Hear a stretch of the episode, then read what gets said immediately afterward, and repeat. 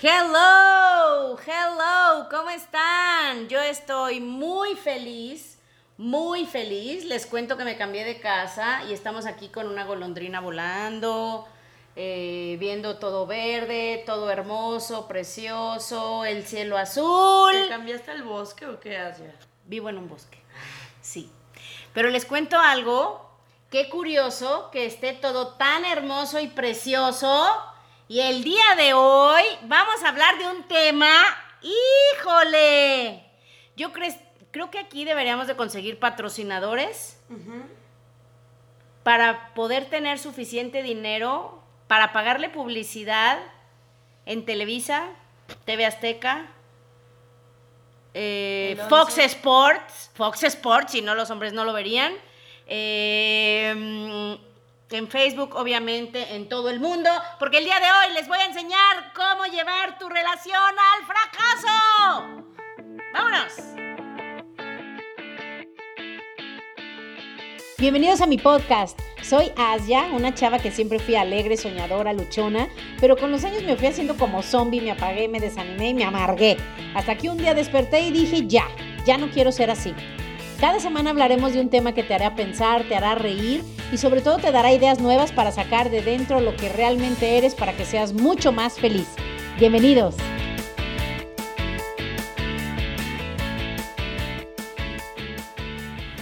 Hola Monse, ¿cómo estás? Ay, ahora sí ya empiezas tus podcasts. Estoy probando, o sea, porque pues siempre empiezo con... Estoy muy relajada, muy relajada. Parece que me hubiera fumado un churro, ah. pero no, pero más bien Monse quiere desviar el tema, porque el día de hoy vamos a hablar del amor y de las parejas. ¿Qué nos puedes decir de noticias en esa área? Cuéntanos, ¿cómo va tu vida? Cuéntanos.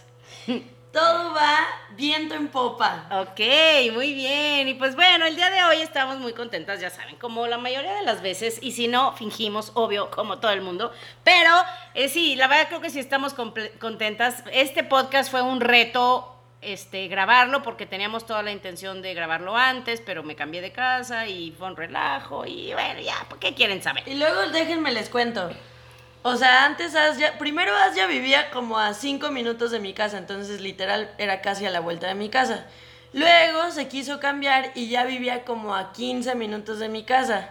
Ahorita, cuando les digo que vive en un bosque, no es broma. O sea, haces 40 minutos para llegar a su casa porque además, no están ustedes para saberlo ni yo para contarlo, pero hay como 8 plumas de seguridad donde te checan hasta los calzones. Entonces, sí fue un reto. Sí, fue un reto. y les digo algo, es lo que les digo, aquí están frente a nuestra ventana las golondrinas. Ahorita Monse le va a tomar foto para que lo vean. La va a asustar, pero bueno.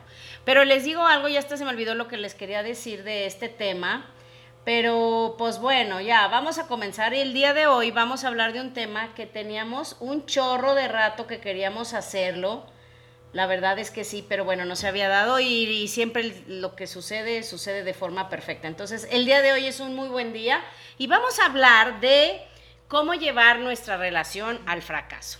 O sea, no entiendo por qué a Monse le da risa. O sea, le da risa, ¿por qué te da risa? Porque hiciste este, este podcast que era para ayudar a las personas a que encontraran el propósito de su vida y tuvieran alegría. Ah, y hacia qué pasó que ahora ya les enseñas cómo llevar su relación al fracaso. Exacto, es que les voy a decir el mapa para llevar la relación al fracaso, para que si se cachan haciendo lo que hoy voy a decir, paren y no lo hagan. Y aquí nuestra ingeniera de sonido creo que acaba de detectar que no se ¿Sigo o quiere poner pausa? Continúe, por favor. Ok, si no oyeron, fue además una intro increíble. Y ya la voy a empezar a regañar. Se supone que ella es la productora y yo soy la seguidora, pero creo que ya la voy a regañar a esta muchacha para que ya se enfoque. Pero bueno, entonces sí, ¿por qué decidí hacerlo así? Porque les voy a decir algo. Por más que te digan tips para mejorar tu relación, ya sabes los tips. ¿Estás de acuerdo? Ya sabes que hay que ser cariñosos, que hay que escuchar, que hay que estar presentes, que hay que tener tiempo de pareja. sin hijos, sin nada del trabajo, etc., etc., todo lo que hay que hacer, ya lo sabemos. Pero entonces, ¿por qué cada vez hay más parejas que se, se divorcian, se separan, tienen problemas o viven juntos pero separados? Porque no logramos detectar las cosas que hacemos que hacen que suceda eso. Entonces, por eso se va a tratar el día de hoy de eso y tal vez ya otro día, o a ver si la próxima, podemos hablar de tips lindos y positivos que todos ya saben, pero se los podemos recordar. Pero les quiero decir algo y esto sí ya va en serio. Los que quieran leer más de este tema, aquí mi ingeniero de sonido me distrae cañón, o sea, como, como si lo tuviera todo preparado.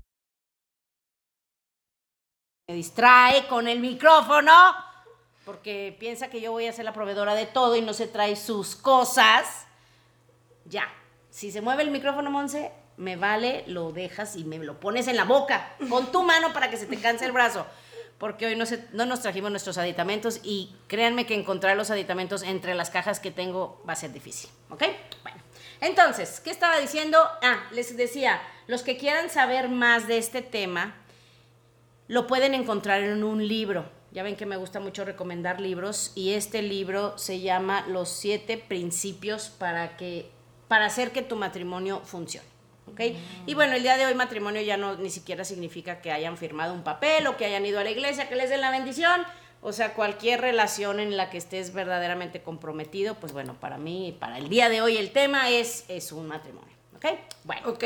Entonces, vamos a Déjenme les cuento cómo es que, por qué me gustó mucho este libro y les voy a ser muy sincera. Una amiga mía me lo recomendó.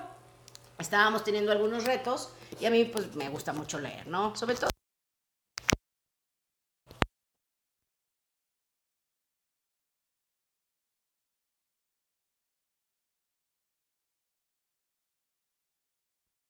amigos que no tienen la más remota idea del tema que tú necesitas y luego hay gente que estudió 20 años eso y no lees el libro, entonces hay que leer, hay que leer.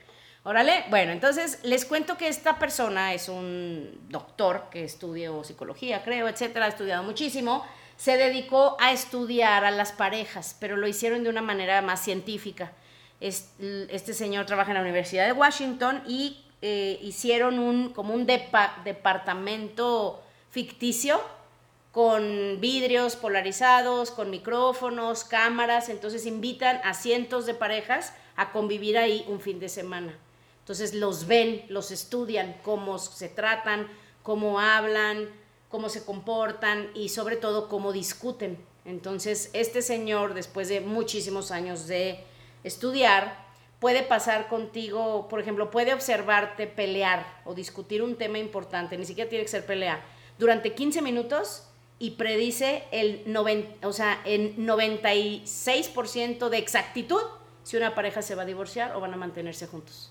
Así de cañón. Entonces una amiga mía me estaba contando que ella estaba leyendo ese libro y a mí como que no me interesó tanto, o sea, porque dije, pues no, ahorita no, como que eso no me atrae mucho, pero a la hora que me contó esto, dije, ¿cómo es posible que alguien con pasar 15 minutos viéndote hablar con tu pareja puede predecir con un noventa y tantos por ciento de exactitud si la van a hacer o no la van a hacer. Y eso ya saben que me encanta la psicología, me intrigó muchísimo y dije, pero por supuesto que lo voy a leer. Entonces, no lo terminé, creo que lo debo de terminar, ya ni me acuerdo porque fue hace tiempo. Tal vez sí lo terminé, no lo sé, pero sí se los recomiendo mucho. Es un libro padrísimo y sobre todo si les gusta la psicología. Pero bueno, ¿de qué habla? Y él le llama a este departamento el, el laboratorio del amor, el Love Lab. ¿ok? Los observa, los, les ponen, este, también cuando van a discutir, les, les ponen, ¿cómo se llaman las cosas que te ponen para hacerte cardio? Bueno, los, les conectan ¿Electrodos? al corazón, a la cabeza, etcétera, para ver cómo, porque también los estudian fisiológicamente, biológicamente, etcétera. Y fíjense que es lo curioso, la pelea en sí no es lo que predice el fracaso o el éxito de la relación, porque todas las parejas pelean. De hecho, hay parejas que pelean muchísimo más que en su predicción eh, se van a mantener juntas. O sea, no es la cantidad de las peleas, no es el tono o la fuerza de los pleitos, sino el, cómo, cómo pelean. Entonces, el día de hoy vamos a hablar de eso. ¿Qué opinan? Yo opino que está muy interesante, Sí, y Monse es la persona que menos pelea. O sea, es un amor esta niña. A ver, cuéntanos la verdad. ¿Sí te enojas a veces? O sea, bueno, enojo sí sé que sí. ¿Casi no te enojas? No. O sea, yo creo que si me enojo una vez al mes es mucho. ¿En serio? Ay, yo cuando la conocí le dije, por favor, no cambies, no te dejes meter ideas, no te juntes con gente negativa, por favor, porque el, tener esa bendición de no enojarte nunca está cabrón, cañón, o sea, no cualquiera. Y, y, ojo, con la edad sí pasa, que te vas amargando, enojando y demás. Pero bueno, entonces vamos a empezar con lo primero. Son varias cosas que uno hace. Y el primerito es un inicio rudo. O un inicio, pues sí, vamos a llamarle inicio rudo. ¿Qué es esto? Fíjate, el cómo tú inicias una discusión o algún tema que tengan que tratar, y ni siquiera tiene que ser algo muy serio, ¿eh? a veces a lo mejor es de, ya sabes, las típicas de, es que no tapas la pasta, que yo creo que eso ya ni pasa. Yo digo, ya hay que evolucionar como humanidad, o sea, ya no vamos a pelear por eso. Pero en mis tiempos, mi generación, ahorita ya la millennial nos va a decir en su generación porque discuten los demás, porque ya no. Pero en mi generación era que por si la, que si la pasta, que si no cambia el papel, el rollo de papel cuando se acaba, que si no baja la tapa del baño, que si, etc, etc. Los jóvenes, ¿por qué pueden pelear? Cuéntame. Porque, Porque están mucho en el, teléfono. Esa. Tú eres joven, Asia. Bueno, Tú tienes un alma joven. Sí, yo también estoy de acuerdo y eso a mí me enoja muchísimo. Y no nada más en la pareja, eh, con quien sea. Estás aquí conmigo presente, ¿sabes lo increíble que es que el universo nos haya reunido y tú estás con el che celular? Estate aquí conmigo, volteame a ver, quiero tu presencia. Yo, les voy a contar una vez, Asia fue a mi casa en, en Acapulco, porque vivía allá. Y, y, creo que fue una gran lección porque, o sea, no te das cuenta, o sea, cuando eres adicto a algo no lo percibes. Y me acuerdo que, o sea, Asia súper linda, yo creo que dentro de ella estaba así como el de, como el de, ¿ubicas el rojito? ¿Cómo se llama? Ah, el del enojo. Intensamente del enojo, así de, ¡Ah! Pero Asia súper linda no me decía nada, ¿no? Y muy inteligentemente, que también supongo que es parte de lo de aprender a discutir o decir las cosas, creo que como una semana después o no sé, tres días después me lo dijo y como que me hizo el comentario de, pues es que cuando estoy contigo me gustaría tener tu presencia. Y yo, ¡Oh! pero ya había pasado, o sea, ya, ya la había cajeteado, ¿no? Entonces sí, sí es cierto que no está padre como que no regalarle de tu presencia a alguien más, ¿no? Sí. Fíjate que eso yo lo aprendí en, un programa de Oprah Winfrey. Y decía eso, o sea, entrevistaron a la persona literalmente estudiada por los científicos más felices del mundo. Y él dice que mucho es eso. O sea, si tú le das a alguien el regalo, porque es un regalo, de tu presencia total, completa, con todo tu, tus ojos, tu corazón, tu cuerpo, tu ser, tu alma, y te imaginas conectando con la persona que tienes enfrente, dijo, eso es lo que más sana y es lo que el mundo necesita. Y desde entonces me quedé pensando y dije, digo, porque yo también soy de que ando pensando en 20 cosas, pero sí desde entonces digo que si estoy con alguien voy a buscar darles toda mi presencia. Pero bueno, entonces eso es lo primero, el, el, el inicio rudo de una discusión, ¿ok? Como les digo, puede ser de algo sencillo o algo más complicado, pero si tú empiezas la conversación de manera ruda, aunque tengas toda la intención de arreglarlo, 96% solo con oír tres minutos de la conversación de cómo inició, se predice cómo va a acabar el pleito o cómo va a acabar la discusión. Entonces, esto, si por ejemplo tú sabes eso, no es lo mismo que, por ejemplo, que eso es el error que cometen muchas mujeres. El hombre llega del trabajo, harto, tráfico, a lo mejor tiene problemas, odia a su jefe o en su negocio, tiene que pagar la nómina y tuvo un problema, le cancelaron un pedido, no va a tener dinero, o sea, trae sus rollos. Imagínate a la mujer esperándolo en la puerta con la mano en la cadera, con una carotota. O sea, no necesitas ser inteligente para saber que esa no es la forma de empezar un pleito. ¿Estás de acuerdo? O sea, a lo mejor está la mujer esperándolo a ver si trajo la tintorería. Y en cuanto ve que se baja el hombre del coche y no trae la tintorería, o sea, ya te imaginas cómo, como la de intensamente, se le sale el fuego por la cabeza. O sea, es, obvio que no lo va a recibir muy amorosa.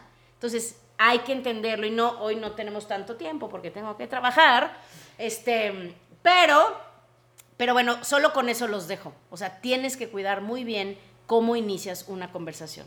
O sea, si de verdad para ti tú sientes que pues a lo mejor él le vale gorro tus, tus pendientes o tus cosas o que no te escucha, por eso no trajo la tintorería típico. Pues es que no me escucha, pues es que quién sabe qué, y es un egoísta y que cree que yo no tengo nada que hacer y pues si me diera más dinero, pues yo iba, pero no me dio, y, o sea, ya sabes.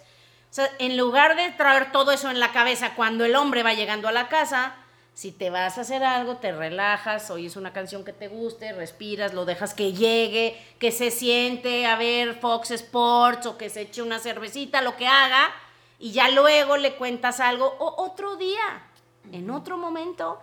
Eso te ayuda muchísimo porque recordemos algo. Lo que yo hoy les voy a ir diciendo con el tiempo va escalando.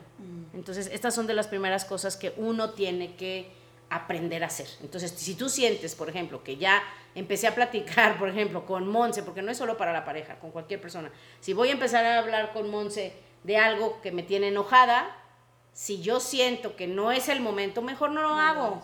O si ya empezó mal, para, toma un break, quiero ir al baño, te vas, respiras y lo intentas después con menos rudeza, ¿va? Sí les hace este sentido, ¿no?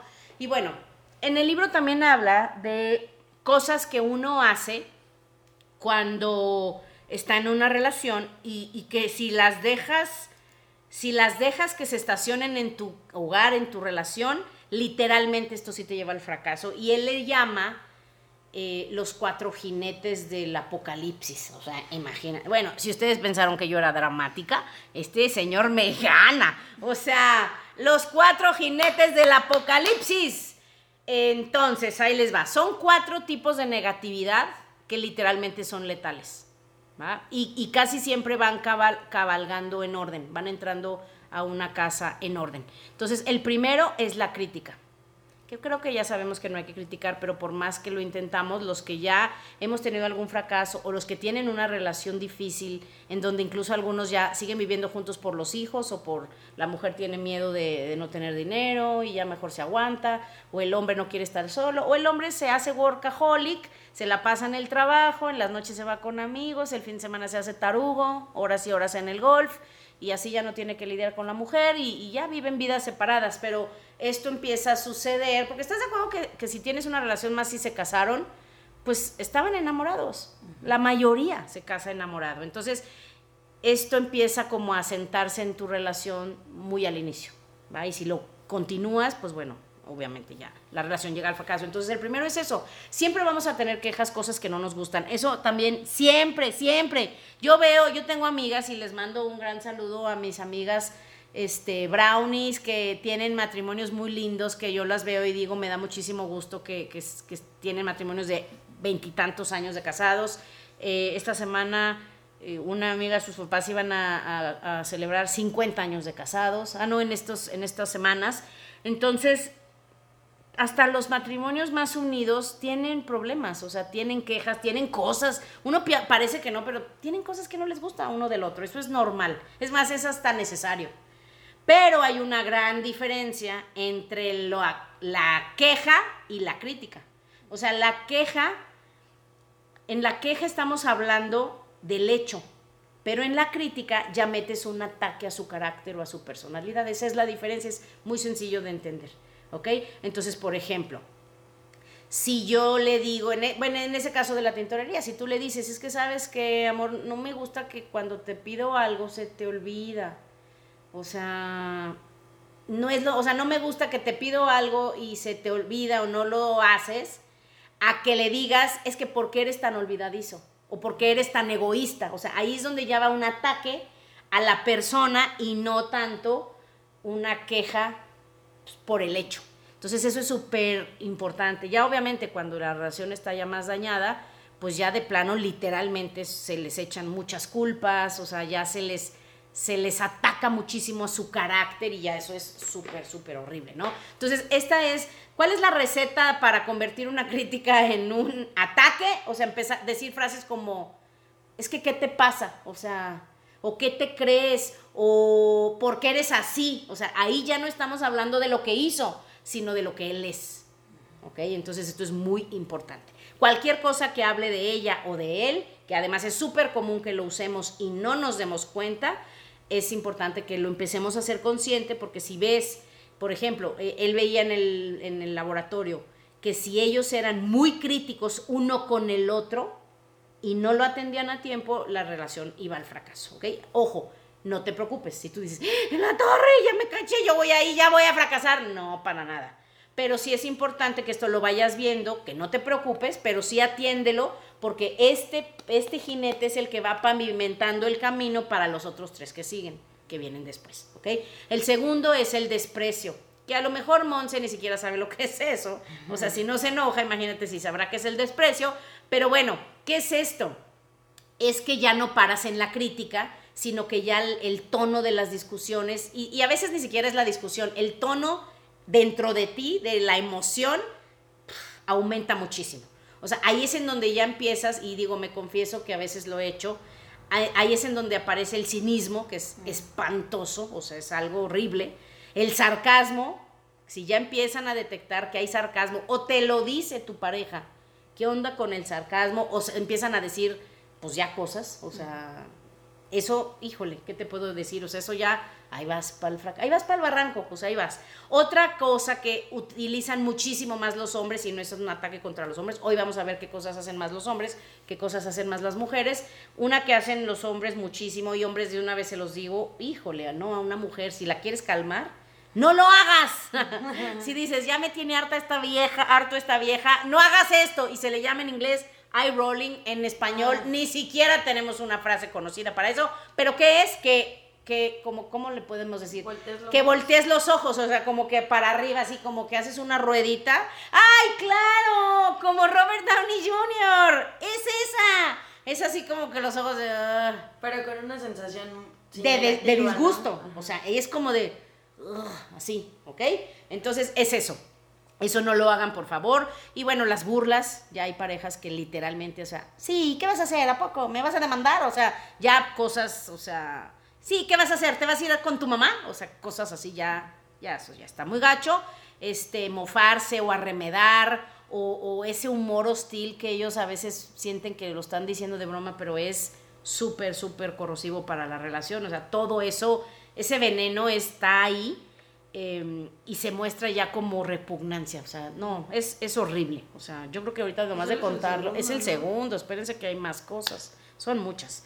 Pero bueno, entonces si ves esto en tu relación o ves que empieza como a llegar, ahorita sí es urgente que paren y vean cómo arreglar las cosas, porque ojo, si el amor estaba ahí, el amor sigue ahí, y, al final les voy a decir algunos tips para que, para que se pueda eso revivir, pero sí es importante que, veas una solución, ¿va? No decir las cosas, o sea, simplemente es no decir cosas que ataquen o que hagan sentir muy mal a la otra persona. Lo hacemos obviamente como defensa, pero no hay que hacerlo, ¿ok? Porque esto va escalando, va creciendo así empiezas, o sea, hay cosas que no te gustan y eso es lo malo en las relaciones. También por eso muchos matrimonios ya no pasan de unos cuantos años, porque vas viendo cosas que no te gustan pero si tratas de arreglarlo con estas conversaciones y no se arreglan, las quejas se hacen críticas, eso hace crecer el enojo hasta que se sientan asqueados y frustrados, empiezan después a haber amenazas, a ver incluso ya después provocaciones, como que dices, ando de malas y ahora, espérate, ahora que llegue, ¿no?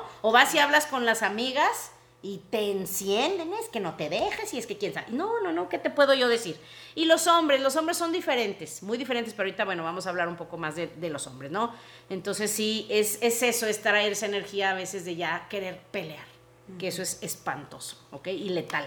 Bueno, el que sigue, que este podría parecer que es algo positivo y es algo natural, es estar a la defensiva o defenderte. O sea, muchas veces dices, oye, pues es que tengo que defenderme, me quiere echar a mí la culpa o me quiere atacar y yo tengo que defenderme. Sí es natural que surja en nosotros, pero rara vez obtienes el efecto que buscas, que es que le baje, o sea, que le baje al ataque o que se disculpe o que pare o que, sí, simplemente que la, que la discusión pare. Lo que haces al defenderte, esto va peor, lo empeora. Y más Hombres, esto sí es un tip para los hombres. Cuando la mujer, ojo, no estoy diciendo que la mujer tenga la razón, pero que cuando la mujer te esté diciendo algo, no te defiendas. Mm. No, cállate. Bueno, y se los digo yo por experiencia. O sea, eso es de las cosas, y no solo en la pareja, en lo que sea. Cuando, cuando te defiendes, ¿qué es lo que en realidad estás haciendo? de manera natural, Monse, ¿a ti qué te pasa por la mente? O sea, si tú me dices algo que no te gusta y yo me defiendo, ¿tú qué pensarías o qué sentirías? ¿Que estás rechazando mi idea? O sea, que me estás invalidando. Sí, que no te estoy escuchando, que no estoy de acuerdo, que estás mal, que no es así. Entonces, es obvio que si yo te digo eso con palabras o con mi lenguaje corporal, no te vas a calmar. No le vas a bajar, ¿qué va a hacer Monse? Va a insistir va a hacer ver que eso tampoco es y, y es el cuento de nunca acabar. Entonces, sin querer, lo que hace, sin decirlo, es hacerles ver o sentir que ellos, o sea, que el problema no eres tú, son ellos. Y, que, y entonces eso escala el enojo en la persona y te digo, es el cuento de nunca acabar. Ninguno de los dos gana. Y esto sí de veras es letal, muy, muy importante. ¿Va? Ahora, estos, estos jinetes no siempre vienen en orden, a veces juegan relevos. O sea, en la misma conversación. O sea, se están mezclados y entra uno y entra el otro y entra el otro y entra el otro. Em, entonces, si no los paras, van a continuar y se van a apoderar de tu relación y de tu vida y de tu casa. ¿Ok? Entonces, muchas veces con estas discusiones parece que estamos buscando soluciones, pero si los jinetes están presentes, la relación se acaba por quebrar muchísimo más. ¿Ok?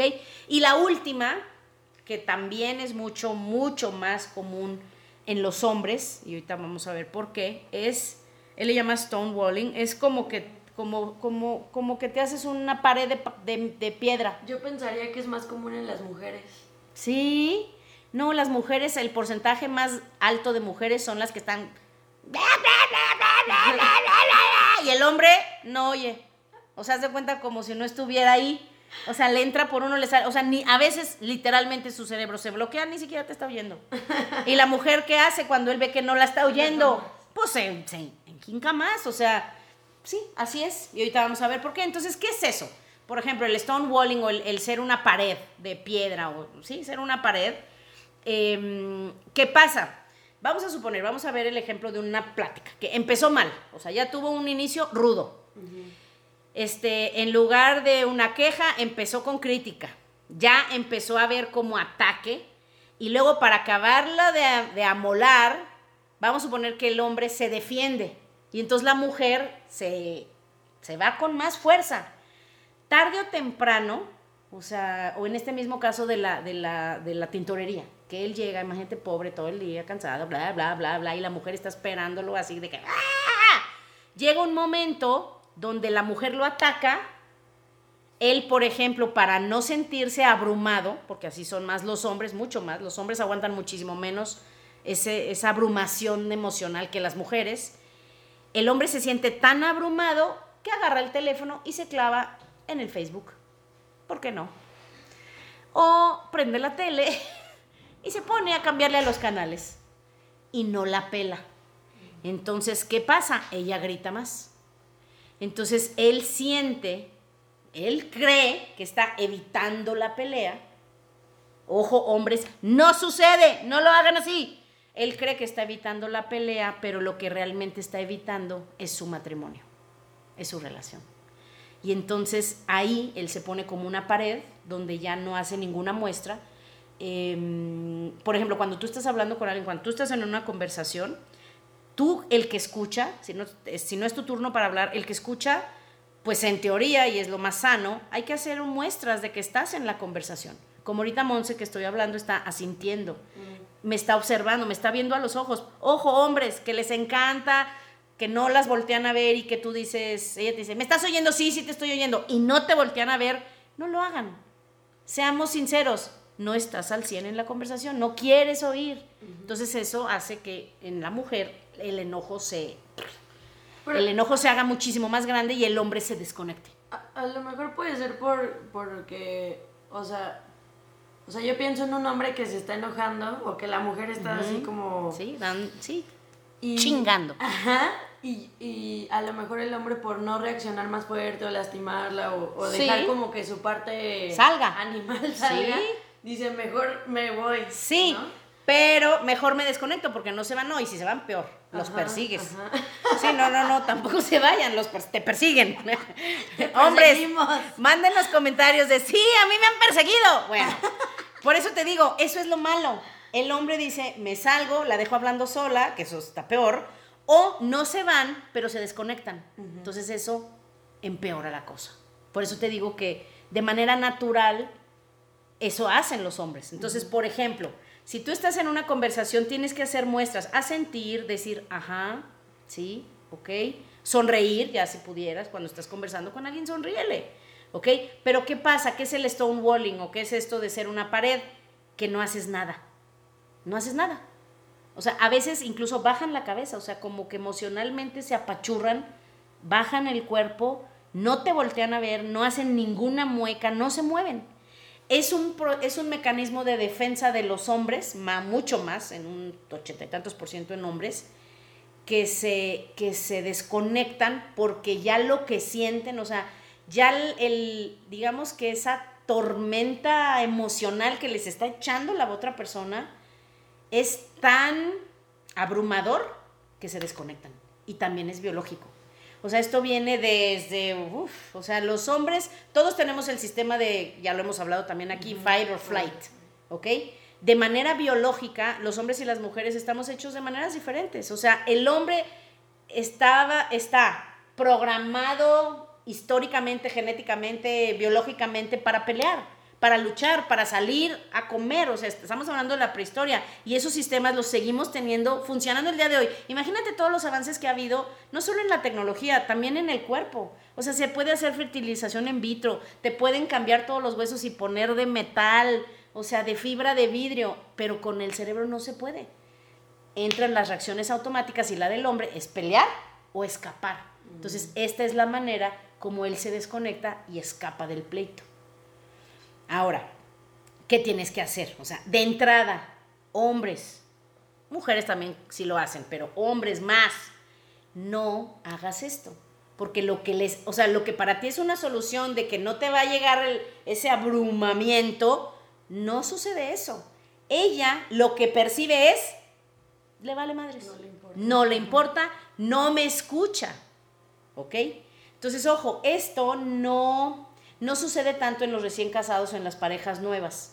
¿Por qué? Porque no llevan tanto tiempo de, ese abrume emocional que va va, colándose a tu relación poco a poco.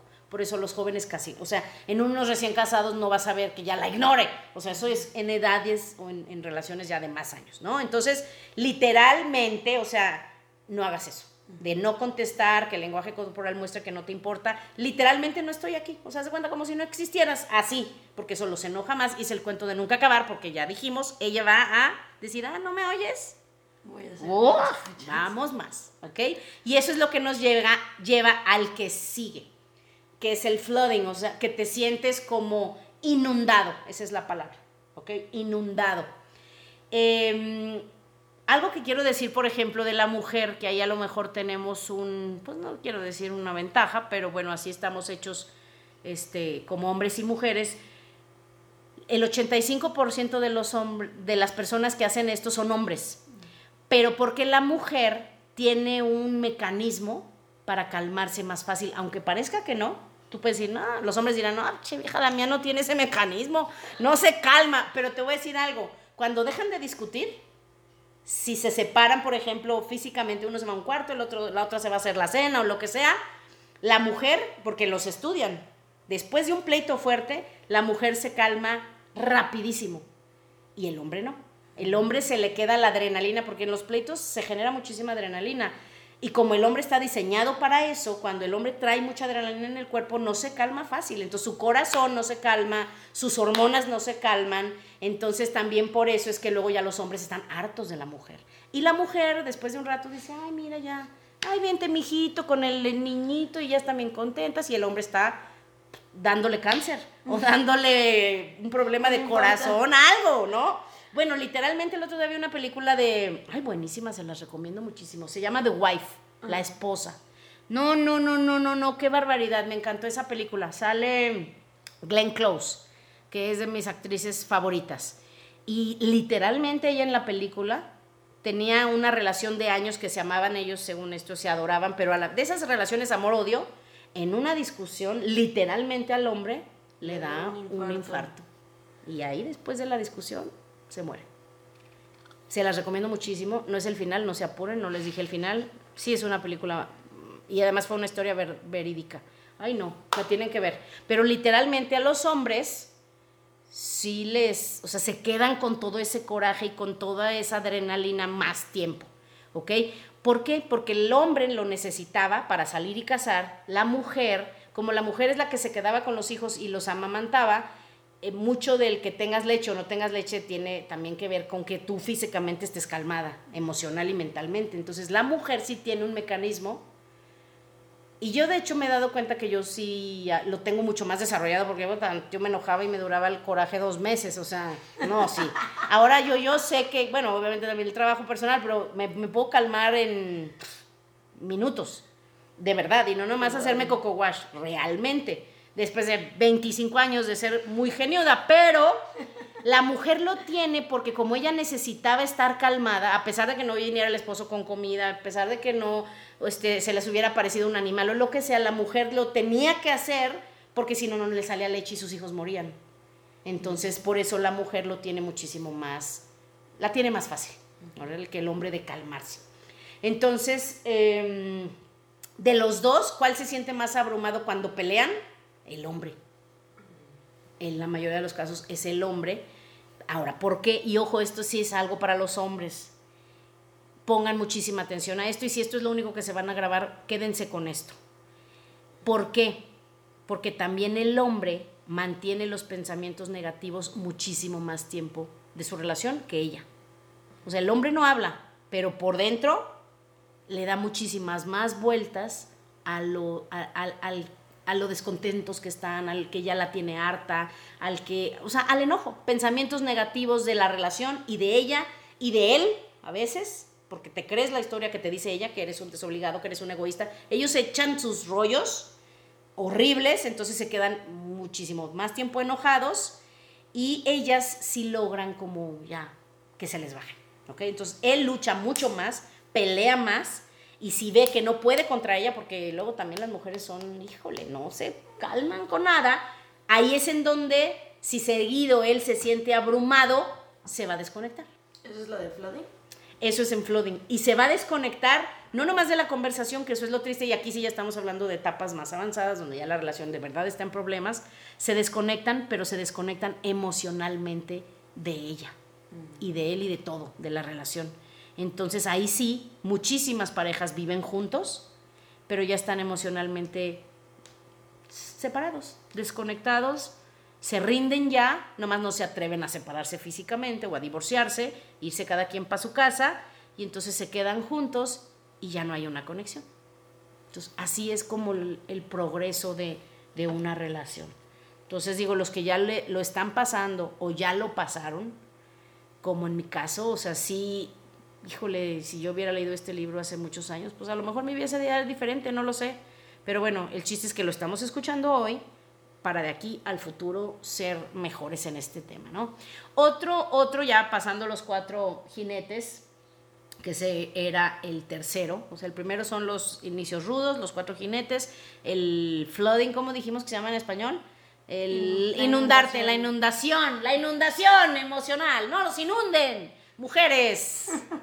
Hombres, recuerden, no las ignoren, no las ignoren. Bueno, este, ay, otro día vamos a hablar más de esto, de la tormenta y la tortuga, porque las mujeres son como tormentas y los hombres son como tortugas que se meten, meten la cabeza en el caparazón, llámale televisión, llámale el trabajo, llámale un deporte, llámale eh, las redes sociales, pero bueno, es, es la historia de los seres humanos, ¿no? Así es, éramos así hace 5.000 años y seguimos así.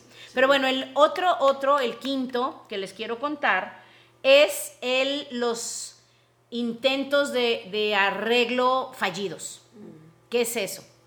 De alguna manera, hay personas, también por eso es que muchos, aunque pelean mucho, su relación sobrevive porque en esto son muy buenos como pareja o uno de los dos es muy bueno para hacer esto, que es, eh, son los intentos de reparación. ¿ok? Entonces, por ejemplo, si tú ves que una conversación ya no está yendo bien, que te tomes un break. O sea, que te tomes un momento que te relajes, que, se le baje la aceleración a tu corazón porque así la emoción baja y se puede arreglar. Entonces, cuando la pareja ya tiene tiempo desconectada o cuando están muy enojados, no logran detectar que la otra persona está tratando de hacer un intento de arreglarlo, de parar el pleito. Entonces ahí es cuando el, ese abrumamiento, como le dijimos, inundación, se fortalece y los intentos de reparación en la conversación no se observan o no se aprovechan. ¿Ok? Entonces, por eso es que él puede predecir mucho cómo va a acabar una relación, incluso eh, o una pelea, en noventa y tantos por ciento. Él lo ve y dice, yo, nosotros hemos estudiado parejas que pelean mucho más que otras, pero que sobreviven porque en esto son buenos. Entonces, por ejemplo, em, si tú no, por ejemplo, no peleas tanto, pero en las pocas peleas que tienen, no se hacen buenos en esto de detectar y aprovechar los intentos de reparación, noventa y tantos por ciento de las parejas fracasan. Entonces, ¿qué es eso? O sea, esto es lo que mantiene a los, a los, a los matrimonios estables. Em, porque es lo que hace que también no dejes que los jinetes avancen en tu relación. Como por ejemplo parejas que seguramente los han visto que en, en medio de una discusión hacen una broma, o hacen una mueca, o el hombre le dice, ay, ya, ya, mi amor, ven, ven, ven, ay, yo no se enoje. O sea, esos son intentos de reparación cuando está escalando la emoción negativa y el pleito, son cosas que, que suavizan y eso hace que se baje todo, no haya abrumamiento, no haya tantos ataques y demás. ¿Ok? Entonces, ojo, si en una relación los jinetes ya se vinieron a vivir a tu casa, ya viven ahí contigo, ya son parte de sus discusiones, ya ni con los intentos se puede rescatar. Entonces sí, sí es importante eso. Ahora, ¿qué es lo que predice para los que digan, bueno, ya no nos digas tantas malas noticias, ya dinos algo bueno? Te voy a decir algo y eso es lo que me gustó mucho del libro, que me encantó y no lo había yo pensado así. Él te dice, ok, si todo esto es lo, con lo que yo predigo, predí, predigo, sí. Predigo. Predigo, pronostico que una relación se va a terminar después de cinco años, con 96, 90 y tantos por ciento de exactitud. O sea, tú imagínate eso. Que ver a una pareja hablar 15 minutos y tú sepas y le atines en 96% de las veces si van a seguir juntos o no. ¿Qué es lo que hace que, que él prediga a los que van a funcionar? La calidad de la amistad entre los dos. Que eso es lo que se me hizo súper padre. O sea, no es que aprendan a hablar, porque si tú vas a una terapia te van a hacer eso que aprendas a hablar, que aprendas a ceder, que aprendas a negociar, que aprendas a hacer acuerdos. Es lo que todos, incluso yo que me dedico a coaching de personas, es lo que en relaciones difíciles tendemos a hacer, enfocarnos en eso, en el problema, en el problema, en cómo resolverlo. Y no es así. Ese es el secreto de él y su libro. Y en todos los capítulos habla de eso. Lo que, lo que hace que las cosas estén bien es que se fortalezca la amistad. Qué padre, ¿no? Pero bueno, y no, pues hoy no va a haber tiempo de hablar de eso. Pues no, mejor compren el libro, ¿no? Digo, ¿para qué me quieren oír a mí? A lo mejor lo que les estoy diciendo en la mitad ni es así, ni me acuerdo bien. Pero bueno, el libro está mejor. Pero bueno, vamos a acabar. El sexto, que esto también está cañón. Cañón. Y lo pueden detectar en ustedes. ¿Qué es? Es los malos recuerdos. ¿Qué significa esto? Cuando ya llegas a estar muy negativo, es algo loco, loco. Por eso te digo que la mente está o sea, el cerebro está loco, loco, por eso no hay que hacerle mucho caso. Yo ahorita estoy en eso, tratar de desconectarlo porque digo, ay no, creo que no es un buen conductor, ¿verdad? Pero bueno, este, mejor que, como ya lo hemos hablado, y vamos a hablar otra vez de Gary Zukav. Él habla de que quien tiene que conducir tu vida, tu auto, es el alma, no la mente, ¿vale? Pero bueno, entonces, ¿cómo sucede esto en la mente? Cuando ya estás muy negativo, se recrean memorias negativas, pero lo más loco es es que a veces ni siquiera son reales. O sea, tu cerebro, haz cuenta. Bueno, ahorita se los explico. Fíjate. Vamos a suponer, él lo que hace es preguntarles a estas parejas que ya cuando van a terapia, cómo se conocieron. Y es más, ya no te digo que le preguntes tú a tu pareja, porque si te dice cosas negativas te vas a traumar. Pero bueno, yo lo iba a hacer hace poquito y dije, no, mejor no, ¿para qué quiero? Ahorita no es un buen momento. Este, mejor empieza a ver tú qué recuerdas, pero les preguntan cómo se conocieron. Y, ahí se da, él también así lo predice. Vamos a suponer que tú te conociste, se conocieron en una tienda. Ella trabajaba en una tienda y él era un cliente y iba a comprar seguido. Entonces ella, le ella dice, por ejemplo, Ay, pues yo lo conocí porque era un cliente, iba seguido a ver a mi jefe y, y yo lo veía siempre muy guapo y muy lindo, siempre fue muy amable, bla, bla, bla, bla. Y luego le preguntan a él cómo se conocieron. y entonces él dice, no se acuerda bien. O sea, no habla de yo la veía cuando iba, súper guapa, siempre era rico, tenía dulces en su escritorio. Él no lo recuerda así. Y así era. Él solo recuerda, pues le debe haber gustado porque veía que yo compraba pedidos de miles de dólares. ¿Sí me explico? O sea, es obvio que eso no es lo que él pensó cuando la conoció. Pero después de 15 años de negatividad, él ya no recuerda que le gustó de ella, que le llamó la atención, lo padre que se sentía cada vez que él iba a la oficina del amigo a verlo y la veía a ella. Su mente lo bloquea. De lo único que se recuerda es de lo negativo. Sea, imagínate. Esto sí me quedé pensando porque esto yo nunca lo había pensado. Cómo nuestro cerebro recrea, cambia la realidad. O sea, lo que viviste no era es, no fue eso, pero tanta negatividad hace que recuerdes las cosas súper negativas, que eso es lo que yo también me di cuenta. Dije, pues yo sentía que no había tenido una buena niñez, pero ya que lo pienso ahora, digo, creo que ni siquiera fue como yo lo viví o como yo lo recuerdo. No fue así. Digo, ahora estoy segura que no. Entonces sí está muy cañón lo que hace la mente. Entonces hay que cuidar eso. O sea, hay que tratar de recordar con cariño los momentos de cuando se conocieron o cuando nacieron sus hijos. O sea, si tú le preguntas algo, cuéntenme cómo fue cuando nacieron sus hijos, pues no es lo mismo que te digan, ay, fue, estábamos felices, no teníamos, uno puede decirte, no teníamos dinero, pero estábamos contentos, y el otro puede decir, fue horrible, no había comida, no, estaba desesperada o desesperado y no sabía qué hacer. Si lo ven, creo que esto se entiende muy bien, ¿no? Entonces, otra señal, o sea, no nada más que lo recuerden negativo, o sea, por ejemplo, recordar la admiración que sintieron por ellos, recordar que los hizo enamorarse de ellos, eh, recordar lo contentos que se sentían en ese tiempo que estaba todo bien, etcétera. Em, o incluso aunque hayan tenido retos, recordar los retos. No es lo mismo recordar los retos como algo que tuvieron y superaron a solo recordar lo feo que fue. O sea, es solamente un cambio de perspectiva. Em, y ojo, esto está más feo. Cuando ya el matrimonio está muy mal, ya ni siquiera se acuerdan. O sea, imagínate que no se acuerden cómo se conocieron o lo que sintieron. ¿Ok? Entonces, como eso ya no es importante para ellos, las memorias buenas se disipan se mandan como en la película de Intensamente a la memoria de largo plazo en un barranco donde ya nadie se acuerda. Imagínate qué horrible, ¿no? Entonces, así, ¿qué fue lo que te atrajo de ella? No me acuerdo. Oye, y hace 15 años o 25 años cuando se casaron, ¿qué les gustaba hacer? No se acuerda. Imagínate. Oye, ¿y por qué decidieron casarse? Y, responden ellos cosas muy mentales. Pues supongo que fue el siguiente paso cosas así que dices, ¿qué pedo? Ojo, qué loco que los que somos muy mentales podríamos decir eso. Pues ya era el siguiente paso. Imagínate qué feo, en lugar de decir, porque quería estar con esta persona toda mi vida. Entonces, esto, esta ya son, es una señal de que ya la relación está muy mal, ¿ok? Este, mm, entonces, pues ya creo que con este. Aquí sí, déjame te digo algo. Cuando los pensamientos, tú, porque ya es tú propiamente, y tu negatividad hacia la relación o hacia la persona, ahí sí, ¿qué es lo que sucede? Que tu mente empieza a recrear una historia ya negativa y no nada más es gacho.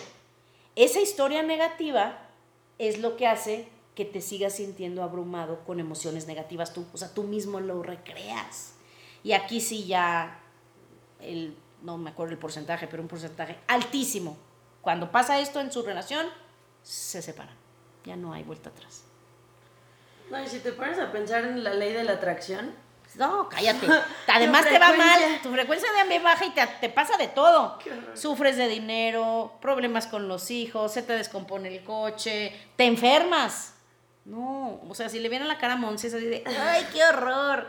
Entonces sí, o sea, cuando ya recrearon su historia de manera negativa, fíjate que es lo triste ya la mente de cada uno y su cuerpo, porque también el cuerpo ayuda, ya otro día hablaremos de eso, pero la mente y el cuerpo ya no se pueden comunicar para reparar, ya no hay más que hacer, y ahí es cuando los dos están en la alerta, esperando el combate. O sea, ahí sí ya el matrimonio es un tormento. O sea, literalmente me da risa porque han habido amigas que dicen, por ejemplo, si estábamos en la reunión, dicen, pues ya me voy. A ver de qué humor viene el hombre. O sea, ya es algo que dices, ya es diario, ya vive en tu casa. Estar esperando a ver de qué humor viene. O él igual dice a su amigo, ya me voy, a su compañero del trabajo, ya me voy a la casa. A, ver. de qué humor anda ahora la pinche vieja, ¿no? Entonces ahí sí ya el matrimonio ya es, ya no es padre, ya es un tormento y ahí es donde ya se desconecta. ¿Ok? Oye, ya, ya, ¿te puedo hacer una pregunta? Claro. A ver, ¿tú qué opinas? Yo creo que, o sea, una, como que mi mente, mi parte lógica me dice, ¿para qué es una relación? para alimentarse uno del otro y para convivir en pareja. O sea, sí, acompañarse y crecer. Ajá. O sea, mi mente es muy simple. Mi mente es, si no te está dando eso, sí. O sea, que pues sigue. ya no estás. Ya, o sea, pero, pero supongo que nunca he tenido una relación larga y nunca me he casado. o sea, nunca he pensado así. Pero mi mente, como a lo mejor muy simple, dice. O sea, eh, si estás en una relación es para ser felices. Sí. Si no son felices, sí pues ya no hay que estar. Sí. Pero supongo que entran las emociones y los... ¿O qué? O sea, o, sí, es, una pregunta general, pero ahí te va lo increíble que yo también lo aprendí. Tú puedes decir, pues ya, el que sigue. Pero si eso es algo que a veces tú generas por tus rollos mentales y oh. personales, te vas a buscar otro y va a volver a hacer lo mismo. Mm. Y a mí una terapeuta me lo dijo y me traumé. Me dijo, no nada más vas a atraer uno igual, lo puedes atraer diferente y lo vuelves a hacer tú así. Se vuelven a hacer. Mm. Está loco. Sí, también tiene sentido. Entonces también tú puedes, por, eso yo siento que es, son las dos cosas. Antes de la separación sí debe de haber un trabajo personal para, para que al menos, esa es mi filosofía, que por ti no quede. Mm. O sea, que, que, no digas, ay, no, este ya no me gustó, ya me cae gordo, tiene mal genio, bye. No, pues si no, no va, o sea, no va a haber nadie que sea perfecto y que tenga todo lo que te gusta.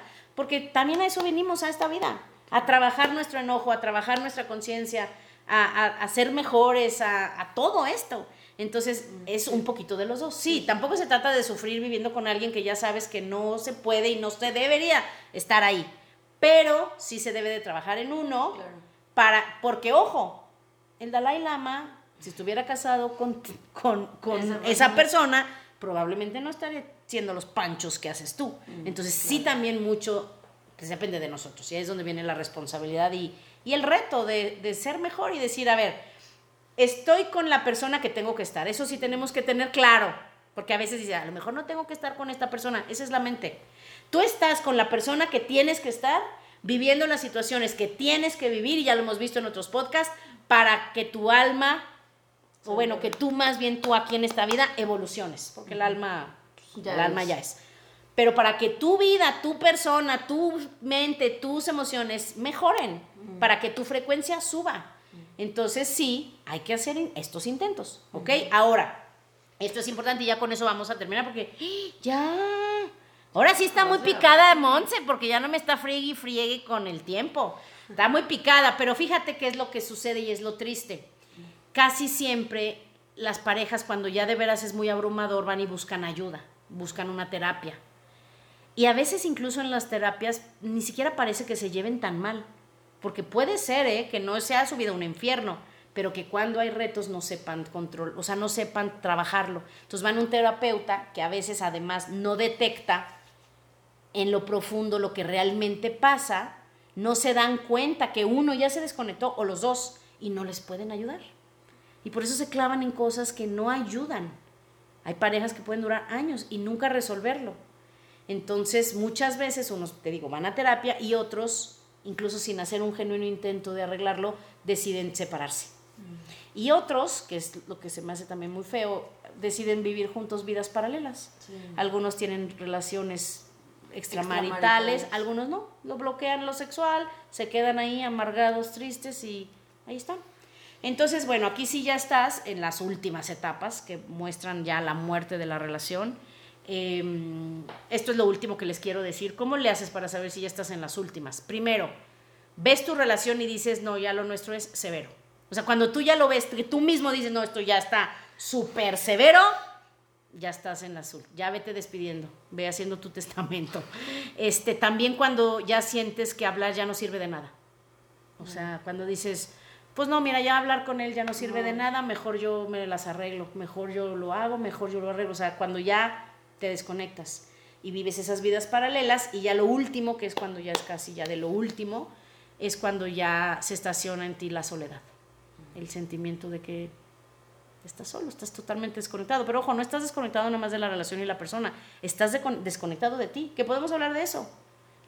Aunque en realidad nunca te desconectas porque no puedes desconectarte de tu alma, pero sí tu personalidad se desconecta del alma. Cuando uno está desconectado del alma no puede haber nada positivo. Estás muerto en vida. Está solo tu cuerpo aquí. No tiene esa fuerza que es el amor, que es el que fluye a través de nosotros. Y bueno, ahí ya es donde vienen los affairs, este, y demás. O sea, y lo más triste es que todas estas señales estaban presentes en su vida desde el inicio, mm. pero se perdió el libro, ¿verdad? No lo compró, se le hizo caro, no lo leyó, no le gusta leer o lo que sea. Este es un libro muy flaquito. Las señales siempre habían estado ahí, pero no las conocíamos. Entonces, fíjate qué increíble es esto, ¿no? Entonces, resumen, vamos a hacer un resumen.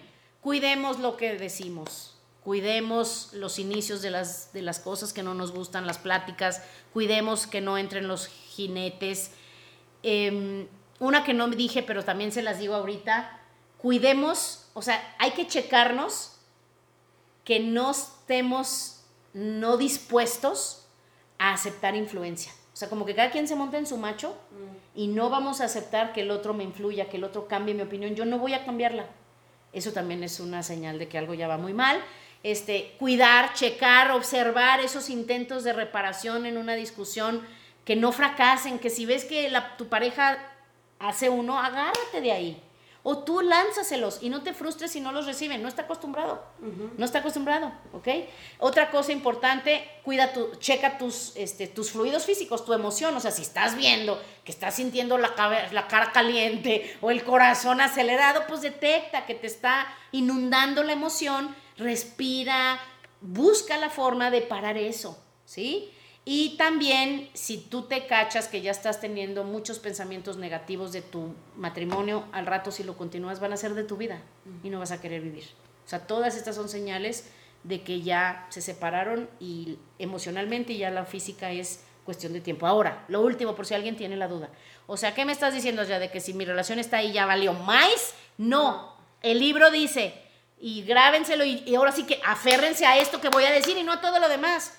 Cualquier matrimonio se puede reparar con la ayuda correcta. ¿Ok? Solo cuídense, no es nada más mejorar la comunicación, no es por ahí, por ahí van todo el mundo y la mayoría fracasa, no es aprender a llegar a acuerdos. Él dice que por años él lo hacía así, pensaba que había que enseñarlos a discutir para que no hubiera la inundación, para que se detectaran los intentos y ya no se pelearan y nunca no le funcionó ni a él. No sabía cómo ayudar a las parejas, él. Y me encanta que un terapeuta diga no sabía ayudarlo, porque la mayoría de los terapeutas no aceptan que no pueden y no saben. Es rarísimo que un terapeuta te diga, voy a pedir ayuda a un colega, te voy a mandar con otra persona. Ah, no, ahí se están años y años con las personas y no lo saben ayudar. Él no sabía y lo, lo supo, supo hacerlo cuando en lugar de estudiar solamente a las parejas que fracasaban, se puso, y lo ha estudiado durante casi 20 años, se puso a estudiar a los matrimonios que eran felices. Y él ya sabe cómo le hacen ellos para reavivar la relación y, y no es ayudarlos a pelear, sino, como les decía, fortalecer la amistad que está siempre en el corazón de todas las relaciones. Claro de todas esas relaciones. Entonces, pues bueno, muchachos, qué bonito tema. ¿Ves, Monse? Estaba muy preocupada porque cómo iba yo a hablar de ese tema tan horrible. Pero ya sabemos, este podcast es para ser felices. Nunca los voy a dejar aguitados, ni negativos, ni amargados, ni desanimados. Al contrario, los quiero mucho. Nos vemos. Escríbanos en el Facebook, oigan. Se siente gachísimo. Bueno, vamos a hablar de las emociones. Se siente gacho, nadie nos dice ni hola. Quéjate allá. Me quejo. Saludos a Alex, Carmelina, algunos que siempre nos escriben, bien lindos, aunque sean nos ponen manita, algo. Manifiéstense. Dios.